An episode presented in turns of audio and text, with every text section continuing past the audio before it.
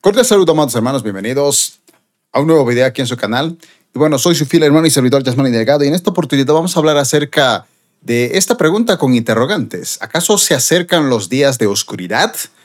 Eh, todo lo que tenga que ver con la cuarta trompeta y el sexto sello, lo vamos a ir analizando un poco a la luz de las escrituras y viendo un poco las noticias actuales que llaman mucho la atención sobre estos posibles días de oscuridad que se vayan a acercar en breve, en muy poco.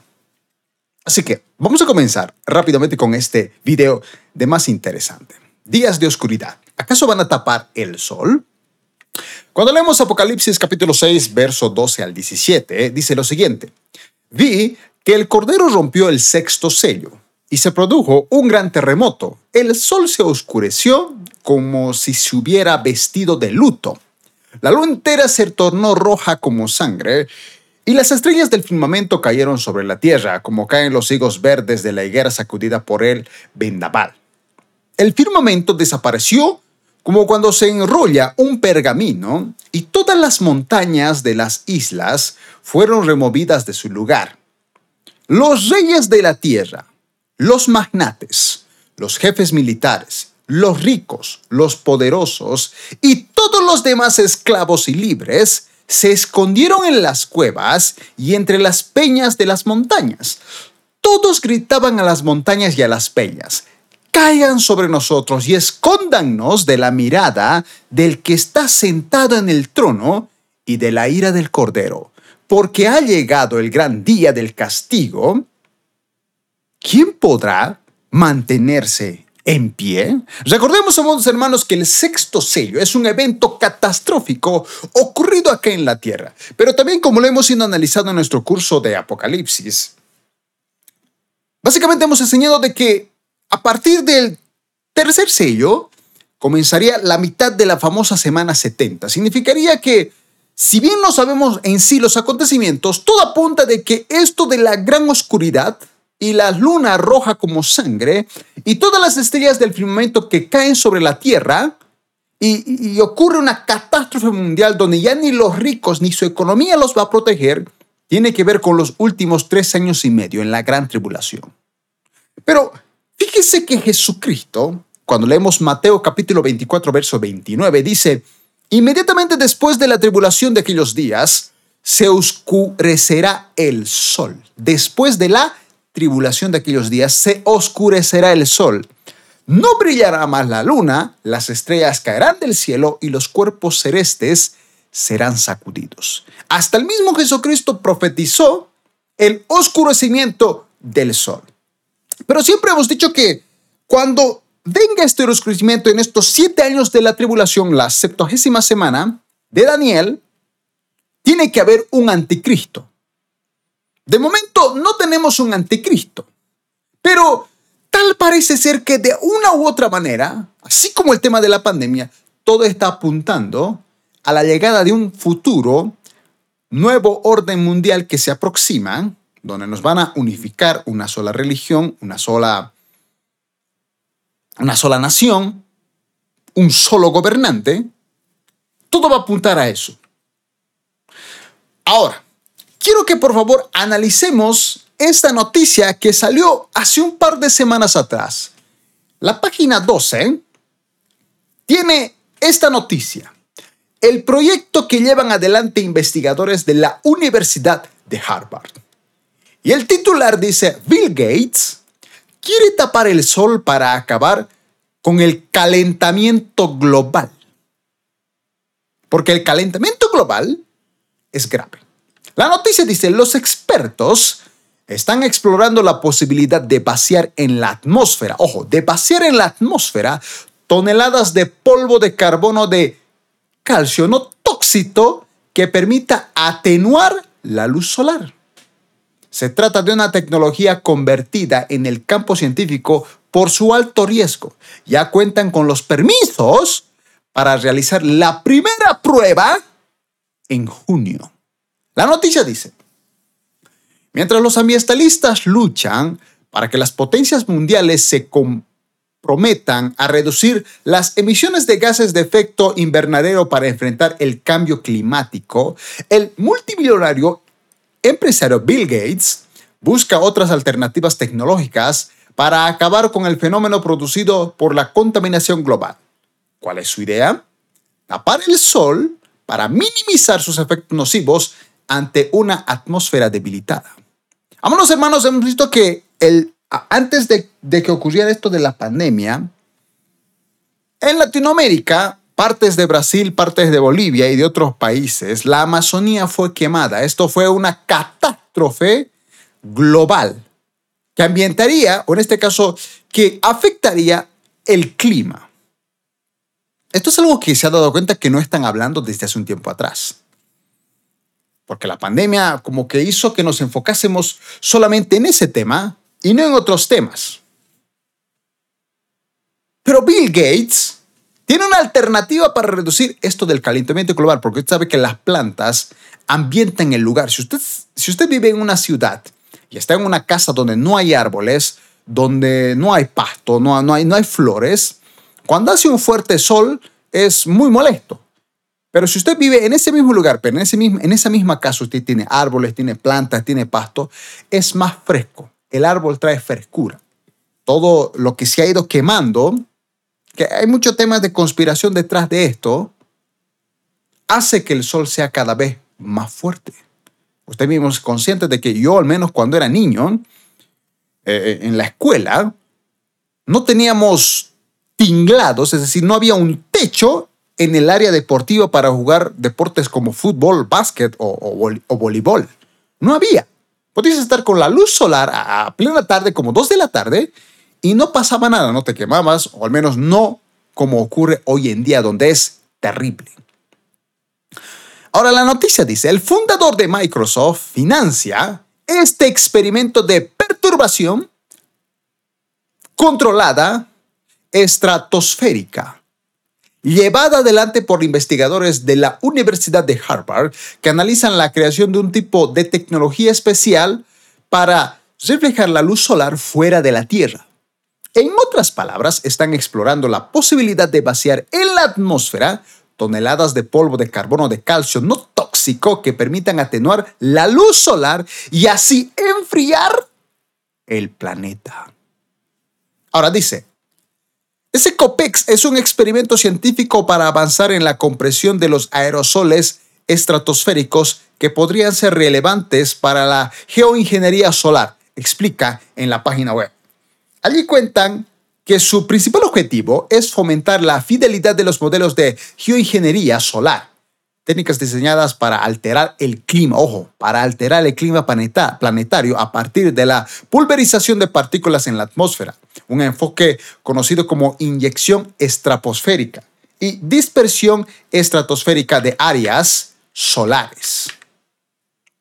Un enfoque conocido como la inyección. Ahora, de acuerdo al Mid Technology Rewire, este tipo de tecnología genera mucha controversia en el mundo científico, sobre todo por su dificultad para calcular los riesgos de acciones como estas podrían generar al ser aplicadas a gran escala, incluyendo cambios extremos en los patrones climáticos no muy diferentes a las tendencias del calentamiento.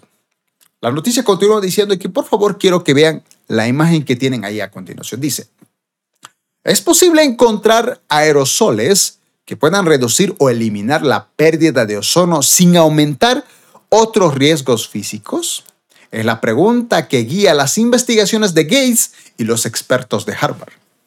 Como los experimentos en marcha. Ahora, ¿cómo son estos experimentos, amados hermanos? Dice, para eso, los científicos realizarán en junio de este año, junio de este año, un vuelo de prueba de un globo aerostático diseñado para dejar caer pequeñas cantidades de polvo calcáreo.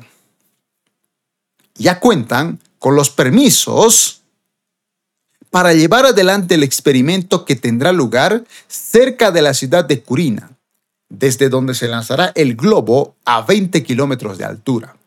En principio, el lanzamiento no liberará aerosoles estratosféricos, más bien servirá como prueba para maniobrar el globo y examinar las comunicaciones y los sistemas operativos. Si tiene éxito, este podría ser un paso hacia una segunda etapa experimental que liberaría una pequeña cantidad de polvo de CAC CO3 a la atmósfera.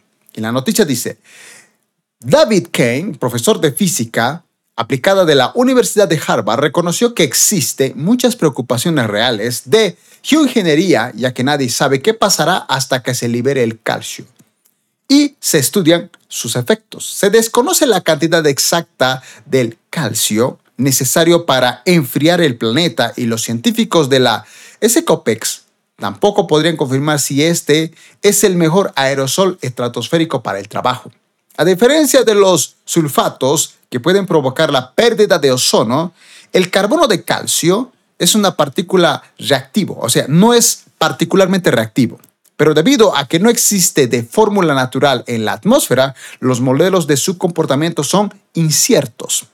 El globo, lo que están viendo ahí en la imagen, ese COPEX liberaría en la segunda etapa del experimento, hasta 2 kilogramos de carbonato de calcio en la atmósfera. Luego, retrocedería para observar desde lejos su efecto. Los cálculos anteriores de Kane sugirieron que las partículas podrían ayudar a reponer la capa de ozono al reaccionar con moléculas que destruyen el ozono. Pero los experimentos de laboratorio del equipo de Harvard publicados recientemente arrojaron que el compuesto es relativamente inerte a este compuesto químico. Sin embargo, sigue estando un paso delante de los sulfatos que agotan la capa de ozono. Con esto, manos hermanos, viene una pregunta. ¿Será que la oscuridad dicha en Apocalipsis y por el voz del mismísimo Jesucristo será un hecho a través de estos experimentos de Bill Gates? Y evidentemente estamos hablando de toda la élite en general, los que controlan este mundo o los que tratan de controlarlo. Otra pregunta, ¿podría ser que esta nueva prueba es más que solamente otra muestra de un control mundial sobre nosotros los humanos? Recuerde que la misma pandemia actual ha hecho que a nivel mundial tengamos que todos estar bajo las normas de bioseguridad, no un país, no solo un continente, todo el globo terráqueo. Cuando leíamos Mateo capítulo 24, versículo 29, Jesucristo decía, que inmediatamente después de la tribulación de aquellos días se oscurecerá el sol. Apocalipsis 8:12 dice, tocó el cuarto ángel su trompeta y fue asolada la tercera parte del sol, de la luna y de las estrellas. De modo que se oscureció la tercera parte de ellos. Así quedó sin luz la tercera parte del día y la tercera parte de la noche. Suponiendo, amados hermanos, que llegaran por así decirlos, a, taparnos con esto que tratan de hacer, de enfriar la Tierra por este calentamiento global, o una especie de encapsulamiento, ¿usted cree que a pesar de que hemos visto que la noticia dice que ya se aprobó hacer esta primera prueba, y si no hay efectos secundarios o algo negativo, pues pueden seguir en la segunda fase, ¿usted cree que todos los países van a estar de acuerdo con esto? Porque si afecta algo que tenga que ver con nuestro planeta, nos afecta a todos. Lo más probable es que esto convoque a una guerra donde haya países que estén en contra de este tipo de experimentos si llegasen a avanzar más.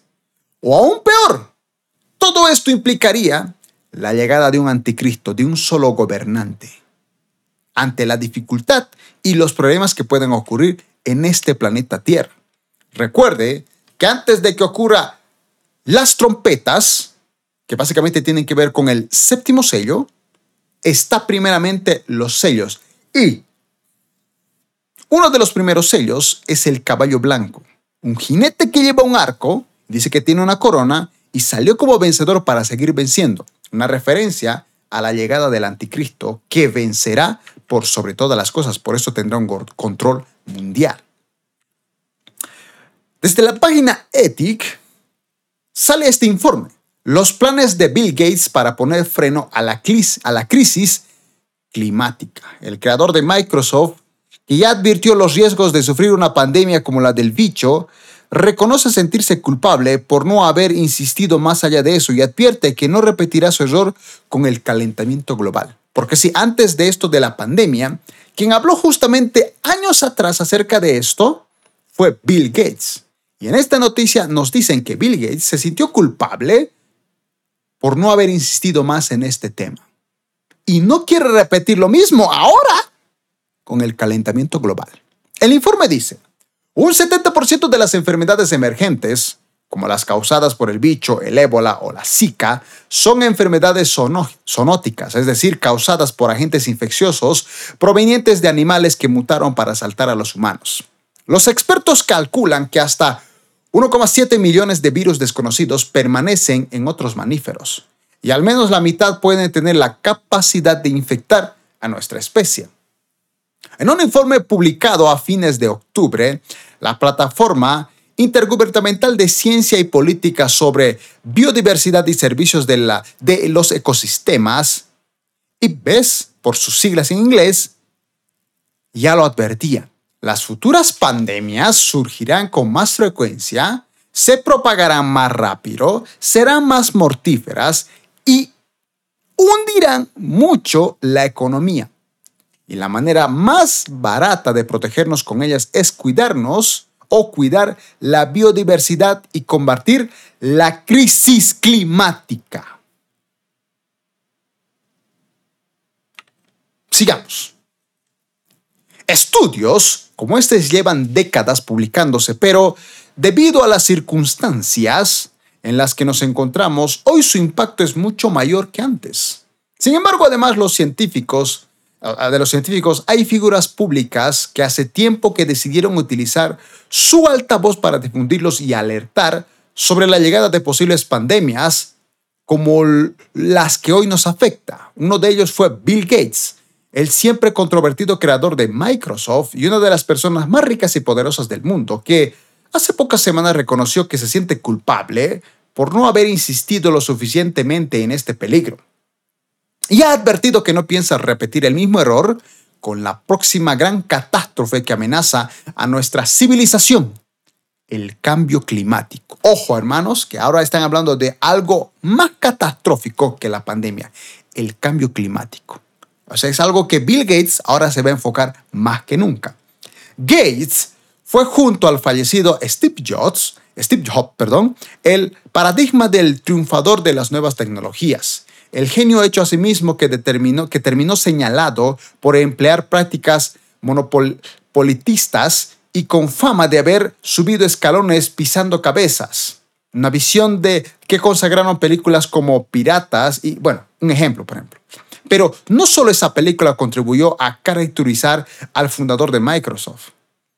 En algún momento de los años 90, el prototipo informático empollón, apocado, que triunfa gracias a su inteligencia, dio paso a la de un supervillano. Literalmente el malo, es de comillas, de el Mañana Nunca Muere, película de James Bond de 1997, está directamente inspirado en él, es decir, en Bill Gates. E incluso el actor Jonathan Price lo parodiaba en su gestulación, como también lo hacía Art Sif, el sobón y multimillonario pretendiente de March en Los Simpson. Ahora, la noticia dice, sin embargo, la imagen pública de Bill Gates empezó a cambiar a partir del año 2008, cuando abandonó definitivamente Microsoft y comenzó a dedicarse a tiempo completo a la Fundación Bill y Melinda Gates, que dirige junto a su esposa.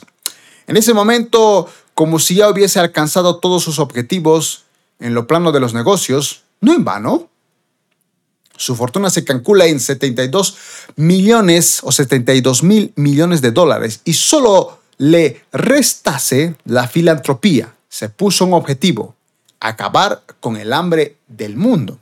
Aunque no tan rápido como él mismo y los demás quisiésemos, algo está consiguiendo, sobre todo a través de enormes inversiones en diferentes proyectos de investigación que intentan paliar una situación que afecta a más de 800 millones de personas en todo el mundo.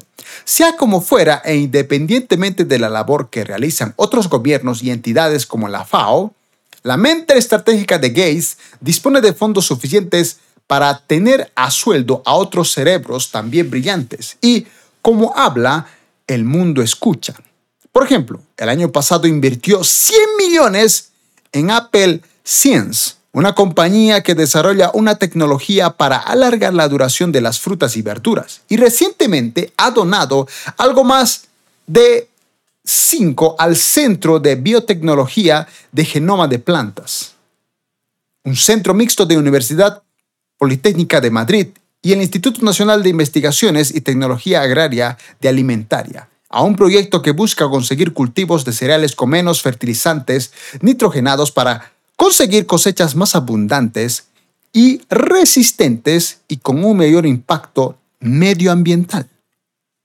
El filántropo de ciencia ficción, con los pies en la tierra, más allá de la tendencia de los medios, exageran hasta el límite más allá de la ciencia ficción, cualquier proyecto de la Fundación, la actitud de Gates respecto al cambio climático ha sido siempre inminentemente práctica, pegada a la advertencia científica y poco dada a la lección moralizante. La fortuna que le permite actuar contra catástrofes presentes y futuras viene de su uso de reglas económicas que tenía a su disposición, de la misma manera que entiende también así la lucha contra el calentamiento global. Por ejemplo, entendiendo que las personas funcionan por incentivo y que la energía verde, por otra parte también tiene algunos contras que merecen ser puestas en perspectiva, avanzará cuando sea más barata que la fósil.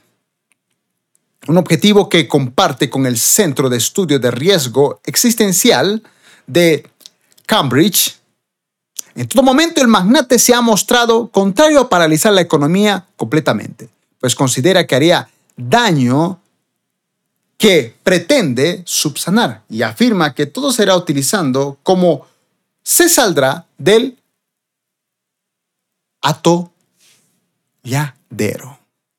Ahora, básicamente, un poco complicado algunos términos de esta información, pero lo más importante para resaltar de esto es cómo Bill Gates tiene muchos planes a nivel global. Y una de ellas tiene que ver con el calentamiento global y lo que están haciendo para tratar de tapar, por así decirlo, la Tierra, producir un enfriamiento para evitar catástrofes mundiales que se aproximan en próximos años. Muchos se han hecho esta pregunta durante años. ¿Será Bill Gates el anticristo? Para otros, él no es el anticristo. Para muchos solamente es como una muestra de cómo sería el anticristo. Lo que podemos decir en este punto es que todo, amados hermanos, está apuntando a la llegada de un anticristo. No sabemos cuándo, pero sí sabemos que será pronto. Nos quieren gobernar, nos quieren manipular. Y esta pandemia, no cabe duda que ha sido una muestra de ello.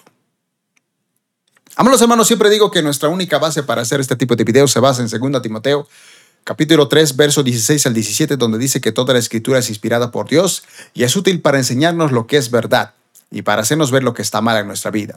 Nos corrige cuando estamos equivocados y nos enseña a hacer lo correcto. Dios la usa para preparar y capacitar a su pueblo para que haga toda buena obra.